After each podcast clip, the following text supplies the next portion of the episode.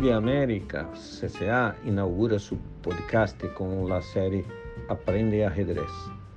Esta serie, en 10 capítulos de 5 minutos, está en español y después del final de la serie en español tendremos una serie en inglés.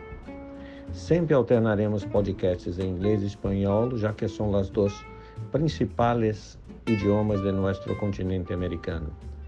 A série Aprende Ajedrez está dirigida a quienes não sabem jogar e, por ser grátis, o enlace se pode distribuir a todos os países da América. Participa e difunde este podcast para termos mais pessoas que sepam jogar ao ajedrez.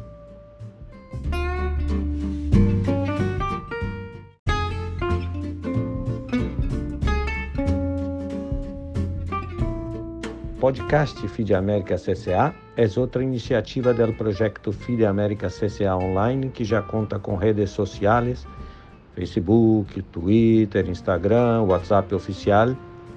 Também, de las redes sociais, torneios online, retransmissões online, por exemplo, a de Olimpíada Online, o sítio administrativo FIDE América Online, aún por inaugurar, e el, el, mismo, el mismo projeto de FIDE América Online é coordenado e criado por o deputy presidente, o gran maestro Darcy Lima.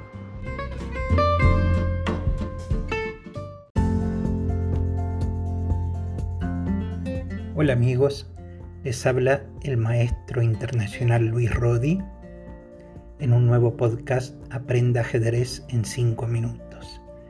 En este octavo episodio vamos a referirnos de algunos conceptos básicos en las aperturas. Ya hemos mencionado que una partida de ajedrez posee tres fases, apertura, medio juego y final. Los conceptos que vamos a tratar en esta oportunidad refieren a la primera de esas fases, la apertura.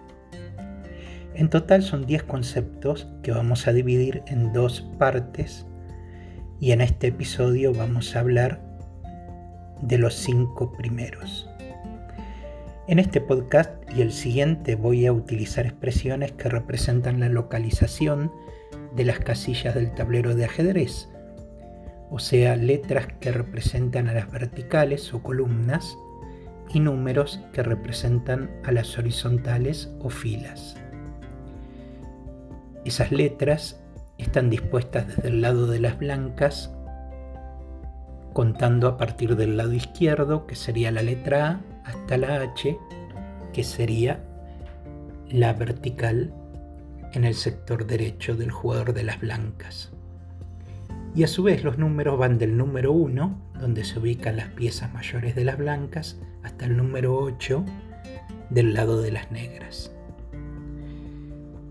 Esto que parece complicado lo vamos a poder aprofundar en un podcast específico posterior sobre la notación algebraica.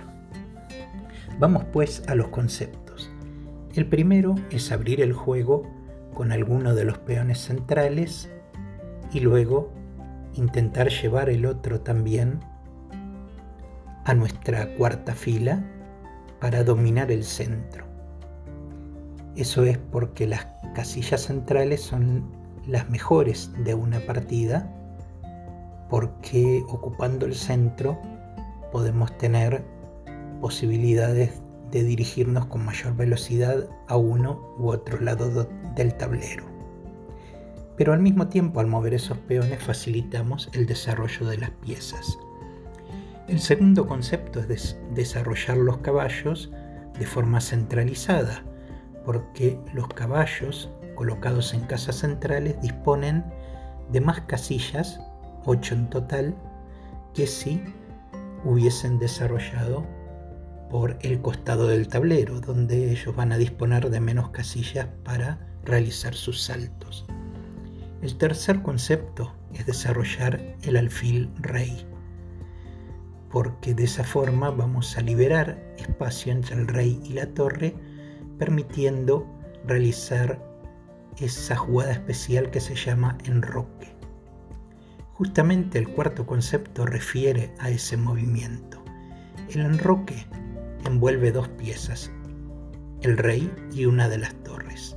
Su principal objetivo es proteger al rey, llevándolo para un local más seguro que el centro, donde está expuesto porque hemos avanzado los peones para poder sacar las piezas. El enroque se realiza solamente en algunas circunstancias. Por ejemplo, no puede haber ninguna pieza entre el rey y la torre. Ninguna de las dos piezas que van a ser el enroque tienen que haber sido movidas antes. Y el rey no puede estar en jaque y no puede pasar por una casilla que esté en jaque ni caer en una casilla que esté en jaque cuando realiza el enroque. Ese enroque para un lado o para el otro se realiza moviendo el rey dos casillas. Y luego la torre salta por encima del rey y se coloca en la casilla contigua. Por ejemplo, si estamos hablando de un enroque del lado donde está el rey, el enroque corto, el rey va de E1 a G1 y la torre pasa de H1 a F1. En el caso del enroque largo, el enroque del lado de la dama, una vez que retiramos caballo, alfil y dama, el rey puede ir a la casilla C1 y la torre que está en A1 pasa a D1. Recordemos también que la regla de la Federación Internacional es clara, obligando a mover primero el rey y después la torre en el caso del enroque. Por último, el quinto concepto nos dice que no hay que mover la misma pieza dos veces sin necesidad porque eso lleva pérdidas de tiempo. Y como sabemos, en la vida y en el ajedrez, el tiempo es muy valioso.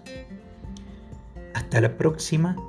Nos vemos en el siguiente podcast Aprenda ajedrez en 5 minutos.